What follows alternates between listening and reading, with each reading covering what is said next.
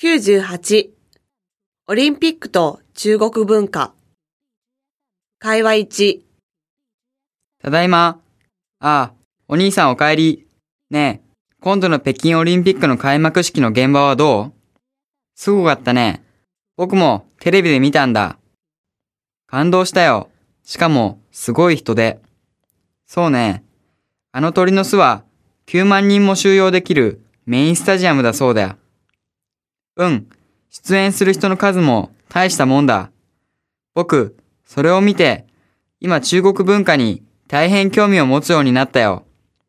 いいね。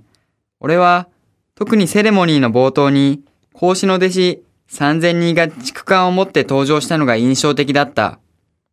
そういえば、あの時、孔子の弟子たちは何を言っていたの？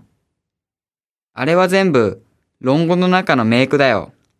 ともあり、遠方より来たる。また、楽しからずや、など。なるほどな。中国文化って、本当に奥深いもんだな。ええ、孔子の教えは、今の中国人の心の中にも生きているんだ。その通りだな。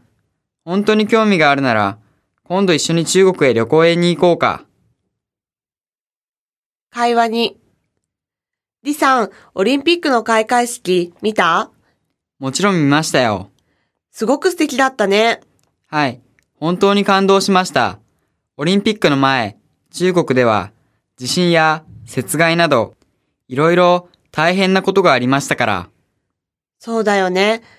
あんなに大変なことがあったけれど、みんなで力を合わせて、あんなに素敵な日を迎えることができて、私も感動したよ。あのオリンピックの開幕式の花火を見た時が、今年私が一番感動した瞬間でした。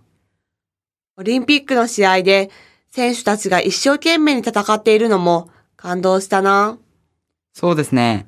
目標に向かって一生懸命に何かをするのはとても素敵なことですね。